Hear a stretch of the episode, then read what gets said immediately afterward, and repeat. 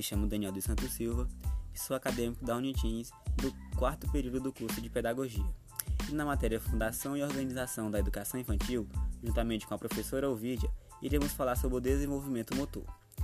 Meus colegas Daniela, Diana, Igor Dias e Jaime Mara irão me ajudar a discorrer sobre esse tema. Desenvolvimento motor é o desenvolvimento que ocorre o processo de mudança no comportamento relacionado com a idade da criança, tanto na postura quanto na movimentação da mesma. É um processo de alterações complexas e interligadas, tais qual participam todos os aspectos do crescimento e maturação dos aparelhos e sistemas do organismo. É importante realizar um acompanhamento do desenvolvimento motor da criança, principalmente nos primeiros anos de vida, de forma que seja possível realizar o diagnóstico de doenças motoras em estágios iniciais, o que pode facilitar o tratamento e torná-lo muito mais rápido. Um bom desenvolvimento motor repercute na vida da, futura da criança, nos processos sociais, intelectuais e culturais. O desenvolvimento motor dos pequenos pode variar de criança para criança, mas existe um tempo máximo.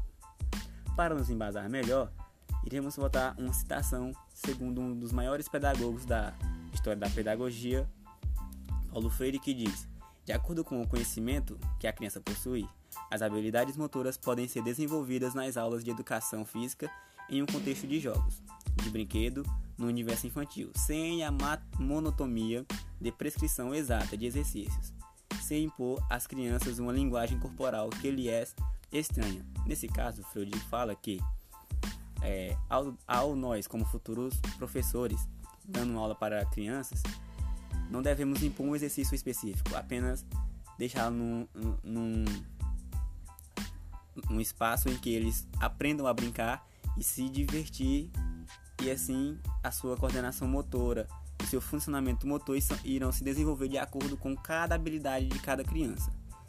Nos próximos episódios, meus colegas irão dar continuidade no tema.